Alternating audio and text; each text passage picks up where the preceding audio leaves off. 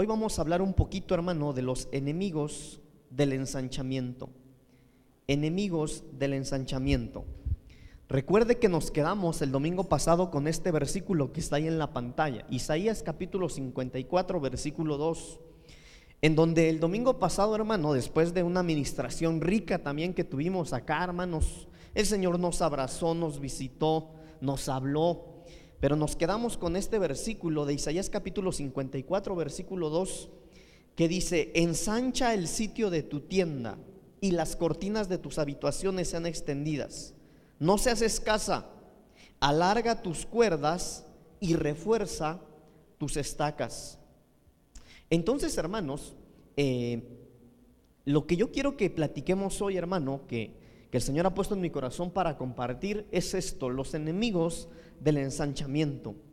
El domingo pasado estuvimos platicando, hermano, y el Señor nos abrió un poquito los ojos para comprender, hermanos, que cada vez que hay una batalla, que cada vez que hay eh, hermano, una pelea espiritual en la que nosotros nos encontremos, eso no es más que, hermano, el anuncio de la puerta que ya está abierta, hermano, y que nosotros estamos en, el, en ese proceso, ¿verdad? De la puerta que se está cerrando a la puerta nueva, hermano, y que hay que vencer al gigante que está ahí en la puerta para poder entrar, hermano, a lo nuevo que Dios tiene para nosotros. Sin embargo, hoy yo quiero hablar un poquito, hermano, de los enemigos del ensanchamiento. Y quiero que me acompañen, por favor, hermano, al libro de jueces capítulo 5. Yo sé que está muy chiquita la letra ahí, pero abra su Biblia, por favor. Solo esta diapositiva tiene letras pequeñas porque quise meter todo ahí. Pero en el libro de jueces capítulo 5, hermano, del versículo 24 al versículo 30, hay algo que yo quisiera platicar con usted ahí brevemente. Yo quiero que nosotros veamos en, este en estos versículos, hermano, cuál es la estrategia del enemigo y qué es lo que el enemigo que está en la puerta quiere evitar con nosotros o para nosotros. Mire lo que dice ahí, jueces capítulo 5, del versículo 24 al versículo 30. Bendita seas entre las mujeres, Yael, mujer de Eber sobre las mujeres benditas sea en la tierra. Él pidió agua y ella le dio leche. En tazón de nobles le presentó crema. Tendió su mano a la estaca y a su diestra al mazo de trabajadores y golpeó a Císara, hirió su cabeza y le horadó y atravesó sus sienes. Cayó encorvado entre sus pies, quedó tendido entre sus pies, cayó encorvado. Donde se encorvó, ahí cayó muerto.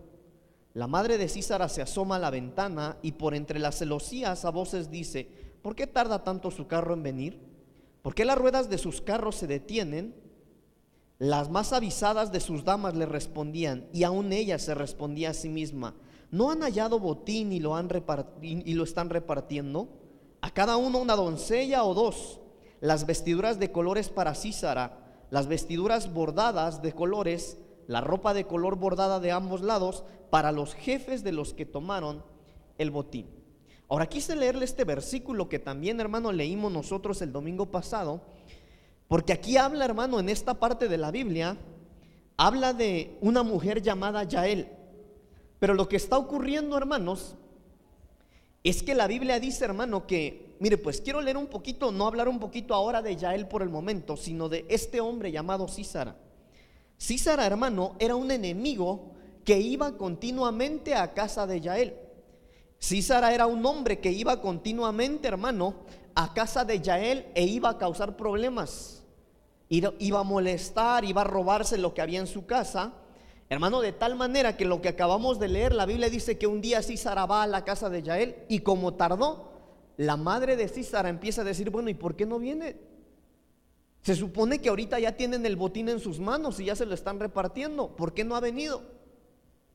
Entonces, vea, hermano, lo primero que nosotros, que yo quiero que nosotros entendamos, entendamos, hermano, es que el enemigo, el plan del enemigo es robarnos lo que es nuestro. El plan del enemigo, hermano, es privar, mire, es estorbarnos para que nosotros no alcancemos a recibir lo que Dios ya tiene para nosotros. Esto es, hermano, una, una vida en plenitud en Cristo, una vida en libertad, una vida, hermano, que nosotros podamos disfrutar Hermano, que, el núcleo de nuestra familia, papá, mamá e hijos, sea un núcleo funcional y que seamos felices. Yo no sé si usted se acuerda, hermano, que hace una semana recibimos la palabra aquí en donde el Señor nos decía, yo te juro por mí mismo que serás feliz. ¿Cuántos se acuerdan? Eso dice la palabra, que seríamos felices. Pero a veces, hermano, nosotros no llegamos a eso porque el plan del enemigo, hermano, es estorbarnos para que nosotros no llegamos a lo que Dios tiene por nosotros. Y yo les decía o platicábamos un poquito la semana pasada, hermano, ¿sabe por qué? Porque el diablo tiene que estorbarnos, porque el diablo, hermanos, tiene que entrometerse de tal manera que nosotros no lleguemos a, a recibir lo que Dios tiene por nosotros, hermano, porque el diablo sabe que tiene el tiempo contado. ¿Sabe por qué le estoy diciendo que sabe que tiene el tiempo contado, hermano? Porque estamos ya en los últimos días en la tierra. El Señor está pronto a venir por su amada iglesia, por usted y por mí. Y el enemigo también sabe eso. Y él sabe, hermano, que si no nos estorba ahorita, vamos a lograr el objetivo que Dios tiene para nosotros. Pero mire pues, ahora lo voy a llevar un poquito más allá él. Lo que nosotros encontramos en esos versículos, hermanos, es a una mujer, hermano, que ya él decidió, oiga esto hermano, ella decidió que ese día, como otros que recibía la visita, bueno, no recibía, sino que llegaba sin que ella quisiera, hermano, este hombre llamado Císara a molestar, a robar a su casa, a hacer batalla, a hacer problemas, ya él decidió que se iba, que ese día iba a ser el último día que Císara iba a volver a regresar a su casa. Es decir, hermano, en otras palabras, ya él dijo, no más, no más. Hoy decido poner un fin a las visitas del enemigo en mi casa. No le voy a volver a permitir que entre a mi casa y que cause problemas ni conmigo ni con los míos, no más. De tal manera, hermano, que lo que acabamos de leer, la Biblia dice, hermano, que ya él tomó, dice hermano, esto está en el versículo 26, que tomó en su mano una estaca y en otra mano, hermano, un mazo. Y cuando Cisara llegó a molestar, a causar problemas a su casa, dice la Biblia, hermano, que esta mujer llamada Yael le entierra la estaca en sus sienes y lo clava en la tierra. Eso hizo esta mujer con el enemigo. Ahora déjenme pensar un poquito. ¿Y dónde estaba el marido ahí? ¿Dónde estaban los hijos? ¿Sabe por qué? Porque debemos comprender, hermano. Mire, pues le voy, a, le voy a poner esto en su corazón. ¿No será que has estado esperando que alguien en tu familia tome la decisión por defender a los tuyos y nada ha cambiado? Porque no lo has hecho tú. Y tal vez eres tú el que tiene que tomar la actitud de Yael de decir, no más. Hoy se termina, hasta hoy le voy a permitir al enemigo que se haya metido conmigo y con los míos. Hoy le voy a poner un alto. De tal manera que mire lo que dice el versículo 4, lo que empezamos a leer. Bendita sea entre las mujeres Yael, mujer de Berseneo. Mire que sí tenía esposo. Sobre las mujeres, bendita sea en la tienda. Es decir, hermano, que a partir de ahí, a ella la mueven de condición. A partir de ahí, hermano, como ella decidió ponerle un fin a las visitas del enemigo en su casa, a partir de ahí empieza a ser bendita. Ahora mire esto, hermano. Yo quiero que, usted vea que hay algo ahí. También leímos esto el domingo, en el, eh, ahí mismo en el capítulo 5, pero en el versículo 20, había ya, hermano, una sentencia en los cielos. Miren lo que dice ahí. Desde los cielos pelearon las estrellas desde sus órbitas. Mire, pues desde los cielos pelearon las estrellas. Desde sus órbitas pelearon. ¿Contra quién dice ahí? Contra Císara. Contra ese hombre. Vea entonces, hermano, lo que platicábamos el domingo. Recuerda, hermano, que el domingo veíamos y yo le decía, hermano, yo me sorprendí al darme cuenta que cuando David mató a Goliat, David no hizo nada extraordinario. Nada. David lo que pasó con David es que él sabía que había una sentencia. ¿Cuál era la sentencia? Que aquel que blasfemara el nombre de Jehová, Deuteronomio capítulo 6, si no me equivoco, que el que blasfemara el nombre de Jehová tendría que morir apedreado. Entonces cuando David llega, hermano, al campo de batalla y se da cuenta que hay uno, sí, era gigante, pero había blasfemado al Dios de Jehová, a Jehová Dios. Dijo, este ya está sentenciado. Entonces David no hizo nada extraordinario. Él va, agarra las piedras, lo apedrea y lo mata. Perdone, eso lo hubiéramos hecho usted o yo y lo hubiéramos matado. Porque la sentencia ya estaba, estaba dada. Y es exactamente lo mismo que ocurrió con esta mujer. Esta mujer, hermano, en el versículo 20 dice que ya en los cielos, hermanos, se había dado una sentencia, que los cielos estaban peleando a su favor. hermano, yo quiero decirle algo hoy, vengo a repetirle lo que le dije el domingo pasado. Dios pelea a nuestro favor. Dios está con nosotros. Hermano, mire, si nosotros estamos en este lugar, le decía creo que también la semana pasada, no es porque queremos ser iguales, ¿verdad que no? Si nosotros venimos cada domingo a este lugar es porque queremos ser mejores padres, mejores esposos, mejores hijos, mejores cristianos, porque queremos ser mejores. ¿Y sabe quién es el más interesado en que usted y yo seamos mejores? Dios. Entonces nosotros debemos entender esto, hermanos amados. Hermano, que Dios está a nuestro favor, que el Señor, hermano, está de nuestro lado. Y que si los cielos, hermano, mire, entender lo que entendió David al apedrear a Goliat, entender, hermano, lo que entendió Yael a, a decidirse, hermano, a ponerle un alto. Mire, pues, hermano, espero que, espero darme a entender. Le quiero preguntar algo. ¿Usted cree que a Dios le gusta que el enemigo ande metiéndose en tu familia? ¿Usted cree que Dios, hermano, esté a favor de que tu esposo no esté aquí, de que tu esposa no esté aquí, de que tu matrimonio esté mal, de que tus hijos estén mal. ¿Tú crees que Dios está a favor de eso? Claro que no. Entonces, hermano, a lo que quiero llevarlo es, necesitamos tener la mentalidad de David y comprender que si en los cielos, hermano, están peleando a nuestro favor, basta con tomar la actitud de Yael de decir, no más. Mire, hermano, yo les decía creo que el jueves. Tres saben cómo eres tú en realidad. ¿Cuál es tu condición?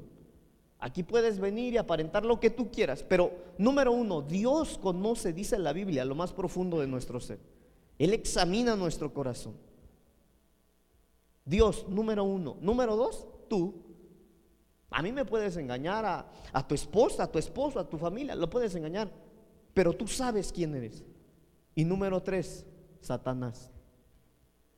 Él también sabe quién eres. A Él no lo engañas. Él te conoce también. Pero ¿sabe qué? Él también sabe, hermano, que si tú ignoras esto, que en el cielo están peleando por ti, hermano, Él va a tratar de visitarte continuamente. Así como si Sara a la casa de Yael. De tal manera, hermano, que algo, yo les decía la semana pasada, algo sabía David por eso se atrevió a hacer lo que ningún gladiador de su ejército hizo. ¿Qué sabía? Conocía el versículo que decía que aquel que blasfemara el nombre del Señor tenía que morir a pedradas. Por eso solo fue, agarró una piedra, lo apedreó. Mire, hermano, yo le aseguro algo: que Goliat podía estar de aquel lado y David aventar la piedra allá. Y al aventarla, el ángel la iba a enviar a la frente de Goliat, porque ya había una sentencia. Por eso le digo, hermano, David no hizo nada extraordinario, nada. Usted y yo pudimos haber aventado la piedra y también lo hubiéramos matado porque Dios ya lo había sentenciado. Lo mismo con Yael. Ella conocía que había una sentencia, que los cielos, hermano, que en los cielos estaba dando órdenes. Esto lo entienden más los que ya estudiaron doctrina básica. La Biblia dice, hermano, que Daniel empezó a orar y el ángel un día se le apareció y le dijo a Daniel, Daniel, ya pasaron 21 días, pero desde que tú oraste por primera vez, tu oración llegó y Dios mandó la respuesta. Entonces, hermanos, si el Señor es el más interesado en que nosotros estemos bien, nosotros lo que necesitamos, hermano, es ponerle un alto al enemigo y decirle, no más. Así como le hablamos al Señor, Señor, yo te amo, yo te adoro. Hermano, tengamos las agallas para hacer declaraciones con nuestra boca y también que el enemigo escuche, no más. Si te habías estado metiendo en mi matrimonio, hoy en el nombre de Jesús te digo que no más. Si te habías estado metiendo con mis hijos, no más. Entonces, cuando nosotros, hermano, comprendemos lo que David, lo que ya él comprendieron, hermano, entonces nosotros vamos a hacer cambios en los aires. Acompáñenme a Isaías capítulo 54. Mire, Isaías capítulo 54. Estos son los versículos que leímos, ¿verdad? Ensancha el sitio de tu tienda. Ay, qué tremendo, hermano. Mire esto, ensancha el sitio de tu tienda y las cortinas de tus habitaciones sean extendidas. No seas escasa. Alarga tus cuerdas y refuerza tus estacas. Oiga esto, porque te extenderás a la mano derecha y a la mano izquierda, y tu descendencia heredará naciones y habitará las ciudades asoladas. No temas, pues no serás confundida. Y no te avergüences porque no serás afrentada, sino que te olvidarás de la vergüenza de tu juventud y de la afrenta de tu viudez, no tendrás más memoria. Porque tu marido es tu hacedor, Jehová de los ejércitos es su nombre, y tu redentor el Santo de Israel. Dios de toda la tierra será llamado, porque como a mujer abandonada y triste de espíritu te llamó Jehová y como a la esposa de la juventud que es repudiada, dijo el Dios tuyo, por un breve momento te abandoné, pero te recogeré con grandes misericordias. Por eso es que nosotros debemos ensanchar nuestras estacas. Por esto es, hermano, que nosotros debemos comprender, hermano, que debemos ir más allá. ¿Se acuerdan que fue el último que les dije el domingo después de toda la administración? Hermano, volvamos a soñar. Y esto aplica, hermano, desde lo espiritual hasta lo eh, hasta nuestra vida social, nuestra vida terrenal. Vuelva a emprender. Vuelve a creer en tu esposo. Vuelve a creer en tu esposa, vuelve a creer en tus hijos. Ensancha tu tienda. Alarga tus estacas. Mire, me encanta esta versión Huneman porque me encanta cómo dice el versículo 2, eh, dice, ensancha el sitio de tu tienda. ¿Sabe qué es ensanchar? Expandirse. Es decir, ve más allá. Deja de pensar como pensaba siempre. Y las cortinas de tus habitaciones sean extendidas. Pero mire esto, no seas escasa. Hermano, por todo lo que leemos desde el versículo 3 al versículo 7, porque el Señor está contigo, por lo tanto no temas, todo lo que acabo de leerle, hermano, ¿cómo no entonces vamos a ir más allá? Ahora, algo que yo quiero que nosotros recordemos, hermanos, es lo que hablamos el domingo pasado, que la puerta está abierta, ya está abierta, el Señor la abrió.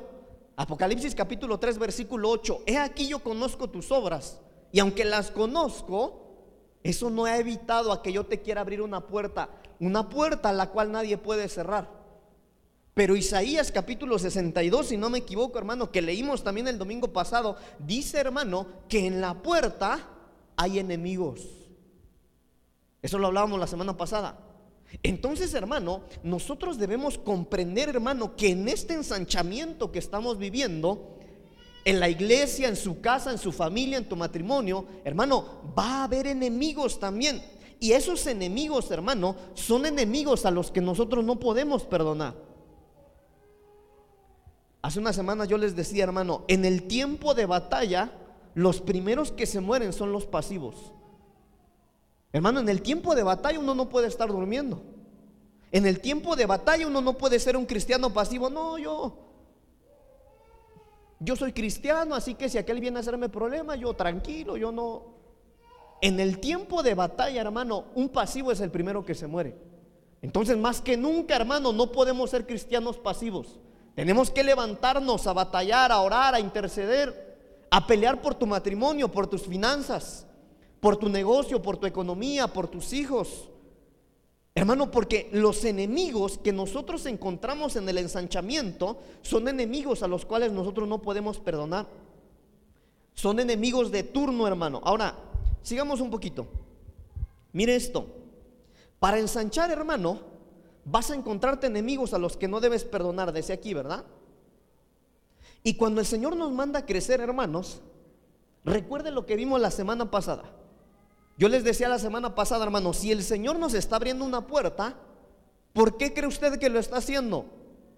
Porque Él sabe que la puerta de donde acaba salir, hermano, o que ya pasaste, ya no tienes nada que aprender ahí. Lo que Dios quería hacer contigo ya lo hizo. Si algo tenías que aprender, ya lo aprendiste. Si algo tendrías que vivir, ya lo viviste. No hay nada, hermano, ahí atrás que tú necesites. Por eso el Señor nos está dando una oportunidad nueva. Nos está revelando algo nuevo. Hermano, pero como vimos la semana pasada, hay enemigos en turno para poder cruzar esa puerta.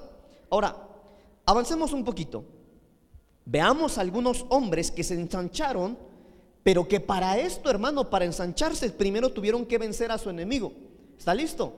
Veamos unos ejemplos. Y ahí vamos a conocer, hermanos, a los enemigos del ensanchamiento. Número uno, Abraham, y esto lo vamos a ver, hermano, en Génesis capítulo 12. No tiene la cita ahí, ¿verdad? Pero es Génesis capítulo 12, si no me equivoco, versículo 1 al versículo 3. Génesis capítulo 12 del versículo 1 al versículo 3. Aquí está. ¿Sí es ese hermano? ¿Sí? Va, ok. Génesis capítulo 12 del versículo 1 al versículo 3. Mire esto. Pero Jehová había dicho a Abraham, vete de tu tierra y de tu parentela y de la casa de tu padre a la tierra que te mostraré. Y haré de ti una gran nación, grande, y te bendeciré y engrandeceré tu nombre y serás bendición. Bendeciré a los que te bendijeren y a los que te maldijeren maldeciré. Y serán benditas en ti todas las familias de la tierra. Mire qué puerta le estaba abriendo el Señor a Abraham. Mire qué promesa le estaba dando Dios a Abraham. Pero ¿sabe cuál era el gigante del ensanchamiento ahí? Lo que Abraham ya conocía. El lugar donde Abraham habitaba. Entonces, hermano, uno de los enemigos del ensanchamiento, hermano, que nosotros tenemos que vencer es la comodidad. Es lo que nosotros somos ahora. Ahora, ¿por qué esto, hermano? Porque la comodidad, mire, hermano, mientras nosotros sigamos cómodos, vamos a detener lo nuevo que Dios tiene para nosotros. Mire, pues, le voy a dar un ejemplo.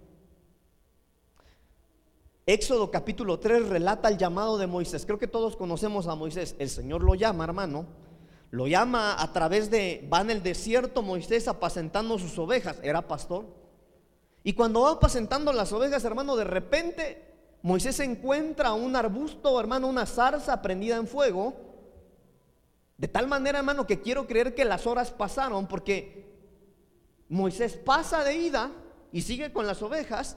Y cuando Moisés viene de regreso, hermano, las horas habían pasado, pero a él le llama atención una cosa, que la zarza no se consumía. Que la zarza seguía en fuego. Ahora mire esto. Dios llama su atención y cuando él va a ver lo que ocurría en la zarza, usted sabe hermano la historia, Dios le dice quítate las sandalias, Moisés está delante del Señor, el Señor le empieza a hablar, hermano, y el Señor le abre una puerta contándole lo que Dios quería hacer con Moisés y le dice, Moisés, mi, pueblo Lleva más de cuatro siglos siendo esclavos y yo no quiero eso para ellos. Por lo tanto te voy a usar a ti. Y te voy a poner como líder delante de todos ellos. Hermano, y el Señor empieza a abrirle el corazón. ¿Por qué le digo que el Señor le habla el corazón? Hermano, escuche esto que le voy a decir. Dios empieza a ministrar con Moisés. No Moisés con Dios, no, no, no. Dios se empieza a ministrar con Moisés. ¿Sabe por qué? Porque la Biblia dice textualmente, hermano, que el Señor le dice a Moisés, he visto y he oído el dolor de mi pueblo que está en Egipto. El Señor le abre el corazón a Moisés, hermano, y le dice a Moisés, estoy angustiado. Yo he oído su clamor. Yo he visto su dolor. Entonces Moisés le empieza, perdón, el Señor le empieza a contar sus planes a Moisés.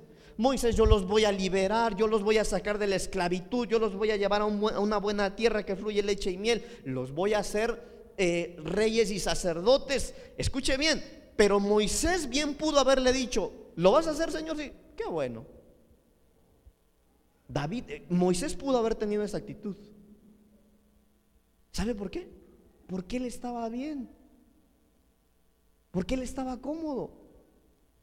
Moisés, hermano, había crecido en un palacio, Moisés había estado en las mejores escuelas, comía de lo mejor, vestía de lo mejor, porque él estaba creciendo en un palacio, estaba cómodo. Y Moisés bien pudo haberle dicho, Señor, tu plan está impresionante, que te vaya muy bien y échale muchas ganas. Hermano, y nosotros podríamos tener esa condición el día de hoy. Sí, Señor, ya nos dijo el pastor que estás abriendo una puerta, que lo que va a venir es bueno, Señor. Tus planes están impresionantes, pero yo así estoy bien. Es más, podría usted anhelarlo, podrías querer lo nuevo de Dios, pero tu comodidad, hermano, es uno de los enemigos del ensanchamiento. Ahora, pasa algo, hermano, con nuestra comodidad. Pasa algo con nuestra comodidad. Hermano, Abraham, mire esto pues, regresando aquí al, versículo. El Señor, hermano, se da cuenta, le abre una puerta a Abraham y le dice a Abraham, pero es que mira lo que yo tengo para ti. Abraham, lo que yo quiero hacer contigo es que yo te quiero llenar de hijos y, y te voy a hacer bien, te voy a multiplicar. Mire esta promesa de Dios. Y el que te bendiga, yo lo voy a bendecir. Pero ¿sabes qué? Si alguien te maldice, yo lo voy a maldecir. Se va a encontrar conmigo. ¿Cuántos quisieran esa promesa de Dios? Yo también. Hermano, pero Abraham, hermanos amados, no tenía un plan detallado de su viaje. Hermano, Abraham tuvo que dejar su comodidad. De tal manera, hermano amado, que yo quiero decirle hoy, hermanos, uno de los enemigos a quienes nosotros tenemos que clavarle la cabeza en la tierra, hermano, es a la comodidad que nosotros tenemos. Hermanos, ya no podemos ser los mismos cristianos de siempre. Ya no. Mire pues, porque si nosotros queremos seguir orando lo que oramos, si queremos seguir leyendo la Biblia lo que leemos, congregarnos como nos congregamos, si queremos seguir en esa comodidad, hermano, el ensanchamiento va a ser solamente una promesa. La puerta que está abierta solamente la vas a ver y no vas a pasar de ahí porque no vas a derrotar al enemigo. Mire pues, lo que ocurre es lo siguiente. La comodidad nos da una especie como de paz. La comodidad nos da una especie como de tranquilidad porque tal vez ya te hiciste un molde en cómo eres, cómo vives. Tal vez ya estás acostumbrado a venir los domingos nada más. Tal vez ya estás acostumbrado a llegar a tarde como siempre. Y la comodidad, hermano, lo que, lo que hace con nosotros es como que nos da una especie de paz, hermano, porque ya nos hicimos un molde de ser como nosotros somos. Lo que no sabes es que la comodidad, que esa paz que tu comodidad te ha dado, te está anestesiando. La paz que tu comodidad te da, hermano, no es una paz, es una anestesia que no te ha dejado llegar a donde Dios quiere que llegues. La comodidad de nosotros lo que hace, hermano, es anestesiarnos de tal manera que nos dormimos. ¿Sabe cómo aprendí esto ahora que me operaron? ¿No será, hermano, que estamos tan cómodos que ya nos anestesiaron y que lo que yo le estoy diciendo a usted no le incomoda en lo absoluto? Porque tal vez, hermano, ve lo que está ocurriendo y sí, gloria a Dios, se siente bien bonito, pero tal vez no estás despierto, hermano, en tu comodidad y estás dormido y, no te has dado cuenta que la comodidad, hermano, te, está trayendo una, eh, eh, hermano, te, te está sedando, te hizo dormirte y te estás perdiendo lo más rico que Dios tiene para ti, para los tuyos. Mire, yo estoy seguro que si yo le pregunto, hermanos, ¿cuántos quieren más de Dios? Amén, pastor. ¿Cuántos quieren que el Señor los use? Amén. Hermano, si Dios es el más interesado en hacer eso contigo, ¿pero por qué no ocurre? No ocurre a veces por la comodidad. De tal manera, hermano, que el Señor tiene que venir hoy a hablarnos como Abraham y decirle, hey, Abraham, hijo, hija, despiértate, sal de tu casa y de tu parentela, sal de lo conocido. El enemigo a vencer, hermano, para lograr el ensanchamiento, es vencer lo que ahora conocemos. Hermano, es, es que aún llenos de vergüenza hay que danzar. Aún llenos de vergüenza hay que hablar del Señor. No importa cuántas veces nos callen. Mire, yo soy pastor ahora. Pero usted no tiene idea cuántas veces, hermano, a mí me avergonzaron porque yo hablaba del Señor y me encontraba con gente que sabía, hermano. Y yo no sabía nada en ese tiempo. Ahora sé un poquitito más. Usted no tiene idea cuántas veces me tuve que callar porque me dejaron callado. Pero ¿sabe qué? Dios sabía que podía confiar en mí, que yo iba a hablar de la gente del Señor. Hermano, uno de los enemigos del ensanchamiento es que nosotros tenemos que vencer nuestra comodidad, nuestra costumbre, estar acostumbrados a orar solamente cuando comemos o solamente cuando nos dormimos o despertamos. Tenemos que ir más allá, tenemos que ensanchar, hermano, las estacas, nuestra tienda tiene que crecer. Pero hay que vencer nuestra comodidad. tu costumbre, la rutina de, de hacer culto, la rutina. Mire, pues, hasta hacer culto se hace rutina. Hace ratito que yo veía a los hermanos de la alabanza, veía aquí a los jóvenes. Fíjese que hay un tema que yo no he dado aquí. Ya llevo al menos más de un año, un año y medio, las expresiones de la alabanza. Ese lo voy a empezar a darle jueves. Si hay alguien en esta iglesia que todavía critica la danza, ignoras Biblia. Si hay alguien todavía aquí que piensa que lo que hacen, brincar, gritar las banderas, ignoras Biblia. Vente el jueves, yo te voy a enseñar como pastor que hay fundamento bíblico de que eso no es una opción, eso es expresar lo que hay en los corazones, en un corazón agradecido, en un corazón enamorado, en un corazón apasionado. Entonces el que no sepa o el que critica, el que no entiende, vengas el jueves, 6 de la tarde, voy a empezar a dar ese tema. Para que usted no tenga excusa, hermano. Y para que no andemos juzgando por juzgar. O hablar por hablar. Mire, hermano, yo fui de esos. Usted no tiene idea. Yo muchas veces dije, eso de la danza, ja, eso no es de Dios. Yo era un ignorante, como algunos acá. Por eso vengas el jueves a las 6 de la tarde. Hermano, basta ya de ser un cristiano de costumbres, de ritos. Mire, algunos han hecho del culto al Señor un ritual, tanto que, mm, si eso no se hacía antes aquí, qué lindo que estamos haciendo cosas nuevas para el Señor.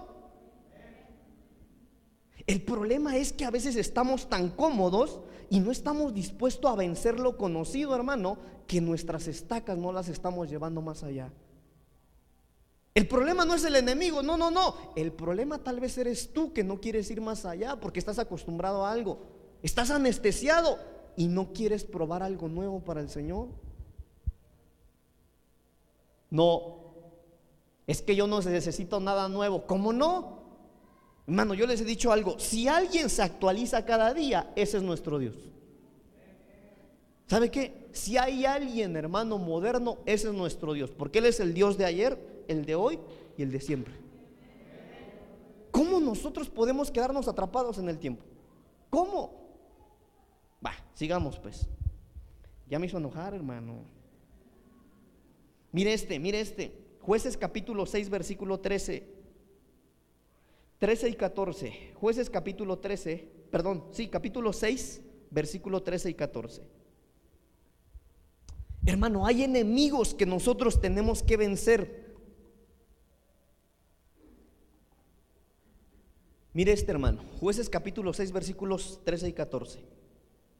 Y Gedeón le respondió, ah, Señor mío, si Jehová está con nosotros, ¿por qué nos ha, sobrevenido todo esto? ¿Y dónde están todas las maravillas que nuestros padres nos han contado diciendo, ¿no nos sacó Jehová de Egipto? Y ahora Jehová nos ha desamparado y nos ha entregado en mano de los madianitas. Y mirándole Jehová le dijo, ve con esta tu fuerza y salvarás a Israel de la mano de los madianitas. ¿No te envío yo? Mire este hermano que está tremendo. Gedeón. Uy, hermano, este me encantó cuando lo estaba estudiando. Porque este fui yo por muchos años. Hermano, Gedeón tenía convicciones. ¿Cuántos aquí tienen convicciones? ¿Saben qué son convicciones, hermanos? Convicciones, hermano, es tener algo en lo que se cree. Tener algo, hermano, en lo que uno cree, tener algo en lo que uno defiende. El problema de Gedeón, hermano, es que él tenía convicciones, pero eran convicciones prestadas. Hermano, Gedeón defendía, hermano, convicciones, pero porque alguien le había platicado cosas. De tal manera, hermano, que cuando sus convicciones no le son funcionales, empieza a reclamar. ¿Sabe quién le estaba reclamando ahí? A Dios. Mire cómo reclamaba ahí, hermano. Mire esa primera pregunta. Si Jehová está con nosotros, ¿por qué nos ha sobrevenido todo esto? ¿No será que alguno de los que están aquí sentados dirá, bueno, si es verdad, si lo que el pastor dice es verdad, ¿por qué me está pasando esto? Si lo que la Biblia dice es verdad, entonces ¿por qué estoy viviendo así? Si es verdad lo que dice el pastor, que el nuevo templo, que el nuevo tiempo, ¿por qué las cosas siguen igual? El problema es, hermano, que Gedeón estaba haciendo una batalla, pero de una manera aprendida. Esa era la estrategia de alguien más. Mire esto pues, hermano Gedeón, si usted ve la batalla, Gedeón estaba peleando, hermano, y estaba perdiendo, perdió la batalla porque él estaba peleando como a él le habían enseñado sus papás. Ah, qué tremendo esto.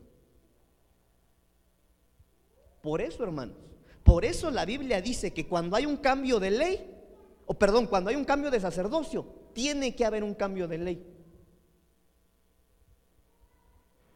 Miren hermanos, esta iglesia fue fundada por un hombre de Dios, mi padre, y no lo digo porque sea mi padre. Usted no tiene idea cuántas veces yo lo vi batallar, llorar, sabiendo hermano que no tenía ganas de estar aquí, él se paraba una y otra vez a dar palabra y palabra de Dios. Pero ¿sabe qué? Yo sería irresponsable si hiciera las cosas a la manera de mi padre. Porque Gedeón, hermano, estaba haciendo batalla a la manera de sus padres, de tal manera que tenía convicciones que Dios le había dado a otro tiempo para otras batallas. Entonces, hermano, yo quiero decirle algo hoy en el nombre del Señor. Dejemos las experiencias de otros. Pidámosle al Señor experiencias propias. Pues yo quiero preguntarle algo. ¿Por qué, ¿Por qué cree usted en Dios? Porque alguien se lo dijo. Qué rico sería, yo creo en Dios porque yo sé quién es Él para mí. Yo he estado con Él, yo lo he sentido, yo lo he experimentado. Qué lindo sería tener esas convicciones. Entonces, hermano, una de las o uno de los de los gigantes, hermano, con quien tenemos que pelear para llegar a ser ensanchados, hermanos amados, escúcheme bien, es vencer un cristianismo aprendido. Nosotros no podemos tener un cristianismo aprendido, hermano. Perdóneme, pero no. Es que, pastor, fíjese que cuando yo me convertí, los cielos se abrían. Sí, pero eso fue hace 10 años. ¿Por qué no tener experiencias hoy, hermano? Qué rico sería que hace 10 años se nos abrieron los cielos, hace 20. Pastor, pero ayer en la noche yo estaba orando y yo oí la voz del Señor. La gloria del Señor cayó en mi recámara. Ayer no hace 10 ni 20 años. Hermano, dejemos de creer, mire pues, deje de creer en lo que su pastor le cuenta. Tengamos experiencias con Dios. Busquémoslo con todo nuestro corazón, pero no hagamos batallas aprendidas. No peleemos con la herramienta de alguien más. Hermano, Gedeón tenía el llamado de Dios. Gedeón Dios lo llamó para hacer batalla.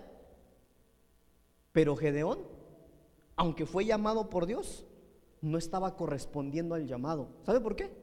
Porque quería pelear como habían peleado los padres, como habían peleado los demás. ¿Cuántos de los que estamos aquí le servimos a Dios? Levantes manos, sin vergüenza. No dije sin vergüenzas, ¿eh? Va. Si el Señor te está dando el privilegio de servir aquí, honremos ese privilegio teniendo experiencias con Él. Busquémoslo. Hermano, Gedeón tenía convicciones prestadas. De tal manera, hermano, que Gedeón comienza a pedir pruebas porque él no tenía convicciones propias. Mire esto, qué lindo. Jueces capítulo 6, versículo 36 al 40, hermano. Jueces capítulo 6, del versículo 36 al 40, en ese mismo punto. Mire estas experiencias. Y Gedeón dijo a Dios, si has de salvar a Israel por mi mano, como has dicho, he aquí que yo pondré un vellón de lana en la era. Y si el rocío estuviera en el vellón solamente, quedando seca toda la otra tierra, entonces entenderé que salvarás a Israel por mi mano, como lo has dicho. Versículo 38. Y aconteció así que cuando se levantó de mañana, exprimió el vellón y sacó desde él, de él rocío un tazón lleno de agua. Mas Gedeón dijo a Dios, no se encienda tu ira contra mí. Si aún hablaré esta vez, solamente probaré ahora otra vez con el vellón. Te ruego que solamente el vellón quede seco y el rocío sobre la tierra. Y aquella noche lo hizo Dios así. Solo el vellón quedó seco y en toda la tierra hubo rocío. qué tremendo esto. Imagínense la escena. Hermano Gedeón es llamado por Dios. Sabía que el Señor lo había llamado para pelear. Entonces Gedeón, hermano, empieza a hacer batalla. Pero ¿sabe qué? Empieza a hacer batalla a la manera que él vio, a la manera que él escuchó, a la manera que alguien le enseñó, pero no a la manera en la que Dios quería para ese momento. Empieza a hacer batalla Gedeón, hermano, y se da cuenta que lo empiezan a vencer, empiezan a matar a sus guerreros, está perdiendo la batalla, corre con el Señor y dice, a ver, a ver, a ver, a ver, Señor. ¿Qué no se supone que tú me llamaste a batalla? ¿Qué no estás diciendo que estarías conmigo? ¿No lo prometiste? Si estás conmigo, entonces, ¿por qué me está ocurriendo esto? Gedeón necesitaba, hermano, dejar el cristianismo aprendido de hace no sé cuánto tiempo para correr al Señor, encontrarse con Él y que Dios le hablara de lo que se tenía que hacer en esa batalla. Gedeón necesitaba experiencias con Dios. De tal manera en lo que acabamos de leer que, que Gedeón hable le dice, Señor, si estás conmigo, Señor, quiero que me hables, quiero que me lo demuestres. Yo voy a dejar esta jerga, Señor, aquí en el patio. Y si tú estás conmigo, Señor, quiero que me lo demuestres. No que venga el profeta, no, no, no, no, no. A mí, dime, Señor. Y le dice, Señor, voy a dejar aquí la jerga. Si mañana cuando yo salga, Señor, la jerga está llena, empapada y todo lo demás seco porque no ha llovido, entonces creeré que tú me llamaste. Hermano, va y se duerme. La Biblia dice que cuando viene hermano Gedeón, viene y se da cuenta que la jerga estaba mojada. De tal manera dice la Biblia que la empieza a exprimir y hasta llena un tazón, una cubeta. Y todo lo, demás seco. Oiga esto. Se cumplió lo que él le había pedido. Estaba viendo la gloria de Dios. Y Gedeón le dice, Señor, ahí lo puede leer usted. No te vayas a enojar, Señor. Pero ¿me lo puedes confirmar una vez más? ¿Será que lo puedes volver a hacer para que yo me sienta seguro? Y Dios lo vuelve a hacer. Necesitas nuevas experiencias con el Señor. Hermano, necesitas olvidarte de lo que te enseñaron. Perdóneme, hermano. Pero por eso es que yo aquí no doy más que doctrina básica.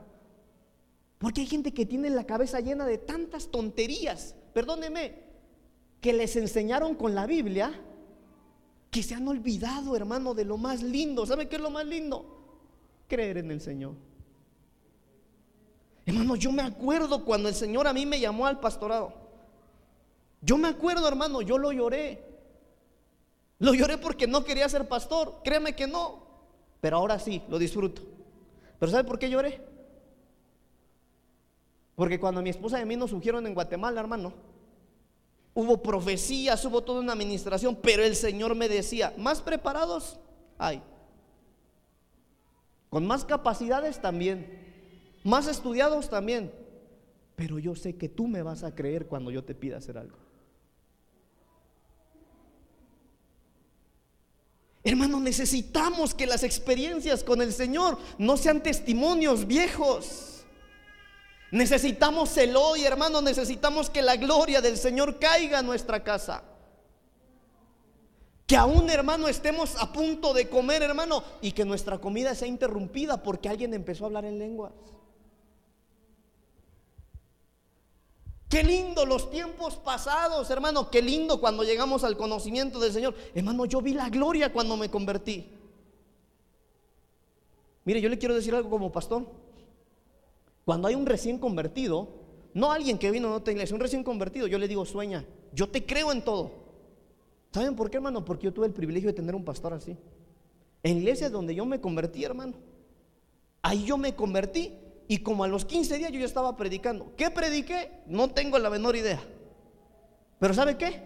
Cayó la gloria del Señor. Hermano, perdóneme. Pero esto es para vivirlo. Esto no es para predicarlo en un púlpito un día, no, no, no, esto es para vivirlo. Necesitamos experiencias nuevas. Necesitamos dejar atrás, hermano, el pasado. Ya no hay nada que nos pueda enseñar el cristianismo de antes. Nada, hermano. Perdóneme, pero no. Cristo es el mismo. Cristo es el mismo. Él tiene revelaciones nuevas para ti. Él tiene nuevas puertas. Él tiene una nueva revelación para que nosotros nos adentremos a lo nuevo. Dejemos ya el cristianismo viejo. No sea que quieras seguir peleando como Gedeón y por eso te estés cuestionando, bueno, y si Dios está conmigo, ¿por qué estoy así? Y si Dios está conmigo, ¿por qué mi matrimonio así, mis finanzas, mis hijos? ¿Por qué? Porque estás viviendo un cristianismo que alguien te enseñó y que sí fue funcional, pero no para este tiempo, no para esta batalla. Hermano, con todo respeto, ¿dónde están tus hijos? Y aún así no te das cuenta que estás peleando mal. ¿Cómo está tu matrimonio? ¿Cómo están tus finanzas? ¿Cómo estás tú? Y aún así crees que estás peleando bien. ¿No será que como Gedeón, hermano, puedes estar reclamándole al Señor, hermano, pero no estás pasando tiempo con Él?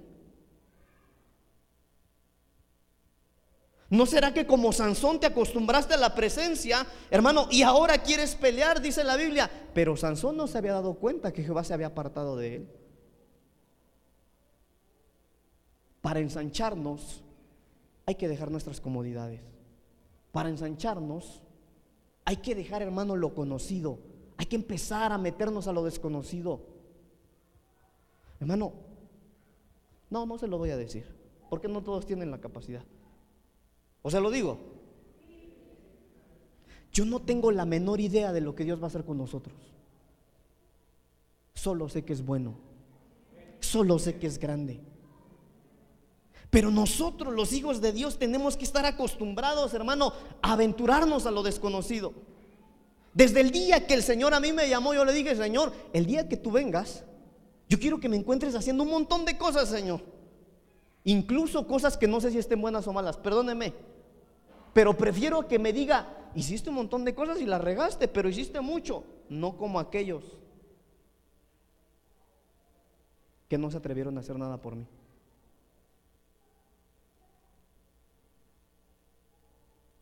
No, no sé, hermano. No sé en dónde vamos a estar en un año. No sé cómo vamos a estar en cinco años. No lo sé. Lo que sí sé es que yo sé que el Señor nos está guiando. Es que yo sé que, hermano, a mí me tocó seguir el arca y llevármelos a todos ustedes. ¿Vamos bien o vamos mal? ¿Usted qué dice? El único hermano, el Señor de esta casa es Él, nadie más. El quien da las reglas es Él. Es Él. Hermano, dejemos ya el cristianismo de algo que aprendimos, de algo que nos enseñaron. ¿Te consta a ti? ¿Sabe qué es lo terrible, hermano? Que a veces defendemos cosas sin un fundamento bíblico. Solo porque alguien nos mal enseñó así. Defendemos cosas sin que haya fundamento bíblico. Aunque no haya versículo. Solo porque alguien nos dijo que era malo. Estás peleando de la manera incorrecta. Sigamos, sigamos. Génesis capítulo 45, versículo 5. Ya tengo que terminar, hermano. Dios mío. Génesis capítulo 45, versículo 5. Mire esto. Ahora pues, no os entristezcáis ni os pese de haberme vendido acá, porque para preservación de vida me envió Dios delante de vosotros, pues ya ha habido dos años de hambre en medio de la tierra, y aún quedan cinco años en los cuales ni habrá arada ni ciega. Y Dios me envió delante de vosotros para preservaros posteridad sobre la tierra y para daros vida por medio de gran liberación. Así pues, no me enviasteis acá vosotros, sino Dios, que me ha puesto por padre de Faraón y por señor de, por señor de toda su casa y por gobernador en toda la tierra de Egipto. Otra de las cosas que nosotros tenemos que vencer para lograr ser ensanchados es nuestro pasado.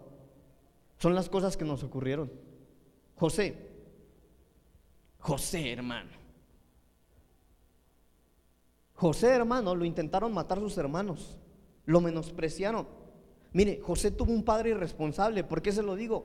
La Biblia dice hermano que José Su padre le tejió una túnica de colores. Creo que todos hemos escuchado esto desde la escuela dominical.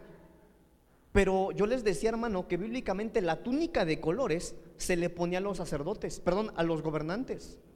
Es decir, el papá le estaba dando autoridad al más pequeño sin vivir su propósito. Y lo único que ocasionó el papá es que sus hermanos mayores lo odiaran y lo quisieran matar. De tal manera, hermano, que lo iban a matar, pero por ahí pasaron uno, lo vendieron como esclavo Hermano, yo creo, a ver hermano, ayúdeme a pensar tantito. ¿Usted cree que en algún momento José llegó a odiar a sus hermanos? Yo digo que sí. Si él era humano, no era ni el hijo de Dios. Lo vendieron como esclavo. Pero ¿sabe qué? José tuvo que vencer eso. De tal manera, hermano, que aquí en estos versículos José dice, a ver, lo que pasa es que yo ya le encontré el significado a mi pasado. Lo que pasa es que sí, es verdad, me vendieron, me menospreciaron, le mintieron a mi padre que me mataron, sí es verdad, pero ¿saben qué? Yo ya vencí el pasado y ya le encontré el significado a todo lo que me ocurrió. De tal manera que me doy cuenta que hoy no fueron ustedes los que me sacaron de ahí, fue Dios el que me trajo. Fue Dios el que me hizo vivir todo esto. Tengo que terminar, hermano, pero quisiera llegar a un punto. Hermano, nosotros necesitamos, mire, no, no, podemos permitirnos, tenemos que quitarle el poder a nuestro pasado y, que, y no quedarnos paralizados. Mire, hemos hablado mucho de la puerta. El Señor está cerrando una puerta, está abriendo otra puerta, pero necesitamos dejar de voltear atrás. La Biblia dice, hermano, que cuando Dios le habla eh, a Lot, ¿verdad? Y Lot tiene que salir. La instrucción era, salgan y no volteen hacia atrás. Entonces ahí va Lot, hermano, con sus hijas, con su esposa. Pero ¿sabe qué? La mujer, algo le dolió. Alguna razón tenía para voltear atrás. El problema fue que cuando ella voltea atrás, hermano, se queda paralizada y se convierte en una estatua de sal. No hay nada en tu pasado, hermano, que necesites saber. Tu pasado puede ser el pasado más terrible, pero ¿sabes qué? Dios está más interesado en tu corazón que en tu pasado. Dios está más interesado en lo que tú puedes hacer que en lo que hiciste. Ese es nuestro Dios. Tranquilo, si tu pasado fue fuerte. La Biblia dice que a quienes escoge Él, de lo vil y lo menospreciado del mundo es lo que Él elige. Dejemos de voltear hacia atrás. Déjeme llegar a este. Ah, me voy a saltar esto, hermano. Déjeme llegar a este. Lucas capítulo 8, versículo 1. Mire esto, hermano. Lucas capítulo 8, versículo 1. Versículos 1 y 2. Con esto voy a terminar. Lucas capítulo 8, versículos 1 y 2. Aconteció después que Jesús iba por todas las ciudades y aldeas. Jesús iba en las aldeas y ciudades predicando y anunciando el Evangelio del reino de Dios y los doce con él y algunas mujeres que habían sido sanadas de espíritus malos y de enfermedades. María que se llamaba Magdalena, de la que habían salido siete demonios. Ok. Aquí vamos a hablar de María Magdalena. Una de las cosas que nosotros tenemos que vencer, que ella venció, fue la vergüenza. Fue la vergüenza. Miren hermanos, ahí esos versículos que leímos describe el ministerio del Señor Jesús, ¿sí? Que andaba predicando, que andaba evangelizando, andaba haciendo la obra del Padre. Pero junto con él, dice ahí, los doce y algunas mujeres, pero menciona una, a María Magdalena. Estudiando un poquito esto, me encontré con algo interesante. Que esta mujer tuvo que vencer su vergüenza, hermano, para poder caminar con el Señor Jesús. Mire, uno de los datos de ahí dice que ella había sido liberada de siete demonios, ¿verdad? Sí dice su Biblia. Había sido liberada de demonios. Pero esto, hermano, mire esto. A María Magdalena se le asocia con la mujer de la ciudad que era pecadora, la que le lavó los pies a Jesús. Esto está en Lucas capítulo 7, versículo 37. Y hermano, algunos estudiosos Estudiando esto, hermano, dicen que ella, bueno, la Biblia también describe que ella se prostituía, De tal manera que cuando esta mujer viene, hermano, rompe el frasco de perfume y empieza a lavar los pies de Jesús, dice la Biblia que la gente que estaba ahí decían, pero ¿cómo es posible? ¿Cómo es posible que Jesús deje que esa mujer que se dedica a eso se acerque a él? Peor aún, le está lavando los pies. Y después era parte del equipo de trabajo del Señor. Mire otro ejemplo, allá abajo. María Magdalena se le asocia también con la mujer que Jesús salvó de ser lapidada después de que ella había sido sorprendida en adulterio. Aquella que le trajeron, a ver Jesús, la ley dice que la tenemos que matar a pedradas. Eso dice la ley. ¿Tú qué dices? ¿Sabe qué dijo el Señor? Yo digo que sí, que eso dice la ley. Pero yo les digo que aquel de ustedes que esté cumpliendo la ley, que le dé la primera. Le dio gracia. Esa esa se convirtió en el equipo de Jesús.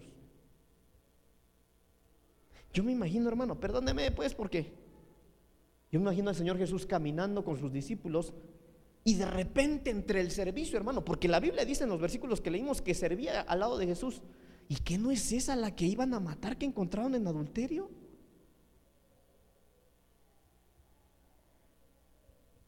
Está sirviendo en el equipo de Jesús. ¿Qué no es esa la que se estaba prostituyendo antes?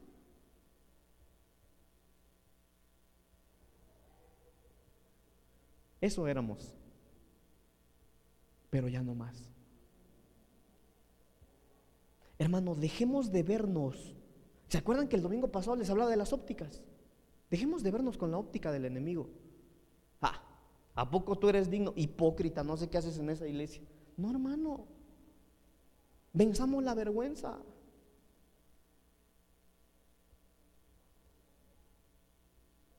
Hay algo que le atrae de ti al Señor. Hay algo que hay dentro de ti.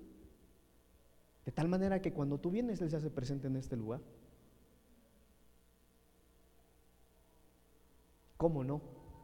Si estamos hechos a su imagen y semejanza. Tengo que terminar, lástima, pero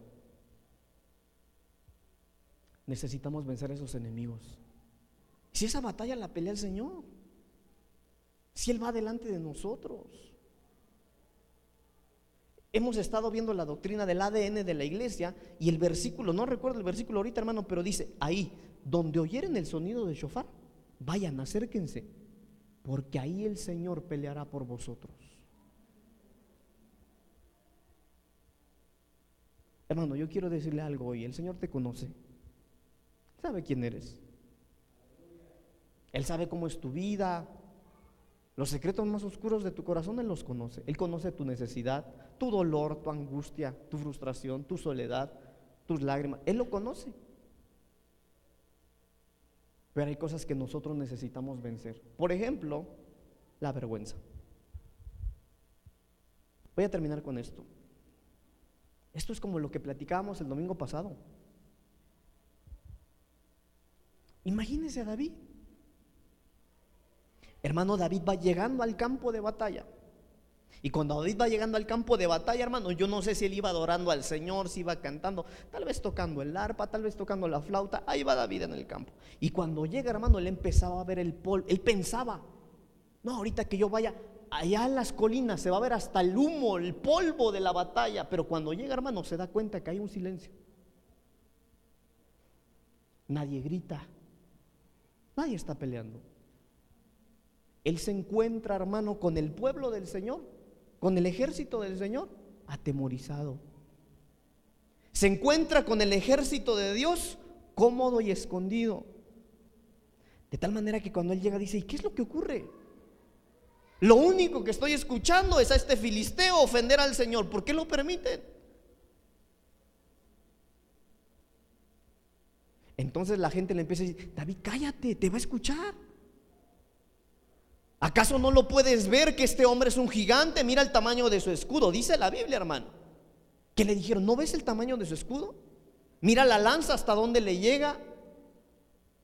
Te va a escuchar que lo estás ofendiendo. ¿Acaso no ves su altura? Mira qué grande es. Pero David dice, no. ¿Grande Él? Él no es grande. Grande es el Dios con el que yo me encuentro a solas en el campo. Ese es grande. Grande es aquel que la Biblia dice que la tierra es el estrado de sus pies. Ese es grande.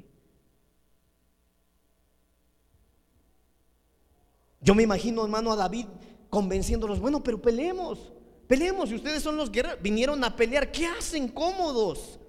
¿Qué hacen escondidos y están dejando que ofenda a nuestro Dios?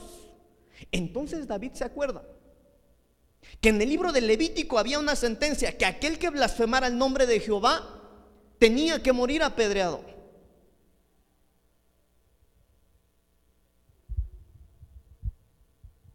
Algo sabía David.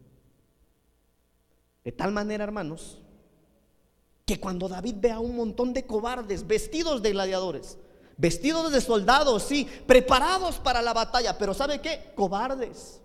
Sabían pelear, Sabían usar armamento, hermanos. Sabían usar la lanza, el arco, el escudo. Sabían, sabían mucho. Pero eran cobardes. Dice la Biblia que David se acercó, hermano, al río y agarra cinco piedras. Él no agarró un escudo, él no agarró una lanza, él no pidió, hermano, cubrirse. Él agarró cinco piedras. David sabía, hermano, que había una sentencia y que ese, por haber blasfemado el nombre del Señor, ya estaba sentenciado que iba a morir. De tal manera, hermano, que la Biblia dice que él se baja al campo de batalla y cuando baja al campo de batalla, Goliat, el gigante, menciona algo y no tenían a otro más que este chaparrito. Si es un niño. David ni lo escuchó. Hermano David, mete la mano a su bolsa pastoral y saca una piedra. Y la pone en su onda y empieza a mover la mano. David sabía que había una sentencia en contra del enemigo. Hermano, y cuando David empieza a mover la mano, mire pues, yo me imagino, hermano, que así como lo que leímos de Yael, allá en los cielos, hermano, las nubes empezaron a abrir. El cielo se empezó a revolucionar y mientras David movía la mano, hermano, yo me imagino al Espíritu Santo enviando un ángel ministrador diciéndole, mira, cuando David arroje la piedra, la vas a incrustar en la frente del gigante. De tal manera, hermano, que cuando David suelta la piedra, una piedra derriba al gigante que tenía paralizado al ejército y al pueblo del Señor durante 40 días. ¿Sabe por qué? Porque la batalla estaba ganada. Hermano, yo me imagino a David cantando en el campo al Señor, pasando tiempos con Él. Pero también sabe que me imagino yo, hermano, perdóneme, tal vez soy muy carnal, aunque sea pastor. Yo me imagino a David viendo a los guerreros desfilar. Yo me imagino al rey comiendo de lo mejor, oliendo bien, pero él olía a chivo y a borrego. Él a veces no comía. Pero él sabía que Dios algún día le iba a hacer justicia. Él sabía que Dios algún día lo iba a exaltar. De tal manera que cuando él encuentra una puerta abierta, hermano, y se da cuenta que en esa puerta hay un gigante, él dice, este es el día que yo esperaba. No más vergüenza, no más humillación, no más escasez, no más necesidad, no más problemas. Hoy la vida me va a cambiar.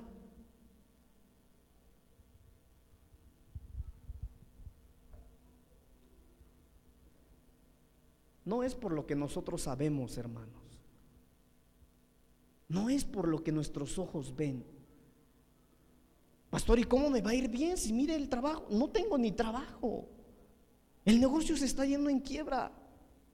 El matrimonio de mis padres no es funcional. Mi cónyuge se está yendo de la casa. Lo que usted no sabe es que mis hijos se están matando. No es por lo que ves. No es por lo que oyes, por lo que tu razonamiento te da a entender es por Él. Y si Él, hermano, está entre nosotros, es porque algo hay dentro de nosotros que le apasiona. Aunque nosotros pecamos, aunque nosotros le fallamos, hermano, si tuviéramos que hacer una fila de pecadores, yo iría enfrente de usted. Pero algo a Él le hace amarte con locura. De tal manera que cuando tú empiezas a alabarle, hermano, él no resiste eso y Él tiene que venir a este lugar a, estar contigo. Pero tenemos que tomar una actitud como Yael. No más. Basta ya de que el enemigo esté visitando tu casa. Basta ya que el enemigo vaya a hacerte problemas en tus finanzas, en tu matrimonio, con tus hijos, con tus padres. Basta ya. Se necesita que te levantes como Yael, hermano, que te agarres del Señor y que vayas enfrente del enemigo. La sentencia ya está dada. Se necesita un valiente nada más. Póngase de pie, por favor. ¿Qué te parece si le pedimos al Señor lo que pidió Gedeón? Nuevas experiencias. Estoy seguro, hermano, que cada uno de nosotros ha vivido tiempos lindos. Estoy seguro de eso. Estoy seguro que cada uno de nosotros conoce al Señor de alguna manera. Pero ¿sabes qué? Eso ya pasó. Y aunque fue bueno, qué bueno, pero ya pasó. Qué rico sería que no hablaras de, de lo que pasó y fue bonito, sino que estés viviendo experiencias nuevas con el Señor. Algunos por el conocimiento que tienen en la cabeza se están perdiendo de lo lindo que el Señor está trayendo en esta casa. Y no puede ser así. Cierre sus ojitos, por favor. Hoy el Señor te está llamando a batalla. Hoy el Señor lo que, lo que está pidiendo de ti es, deja de verte a ti mismo, deja de examinarte a ti mismo. No es por ti, hermano. David no sabía usar un arco, no sabía usar una flecha, David no sabía hacer batalla contra esos, pero ¿sabes qué? David tenía experiencias con el Señor. David sabía lo que era estar a solas delante de Dios. David todos los días se paraba, hermano, en medio del campo de tal manera que a veces descuidaba su labor pastoral y el león se robaba las ovejas o el lobo.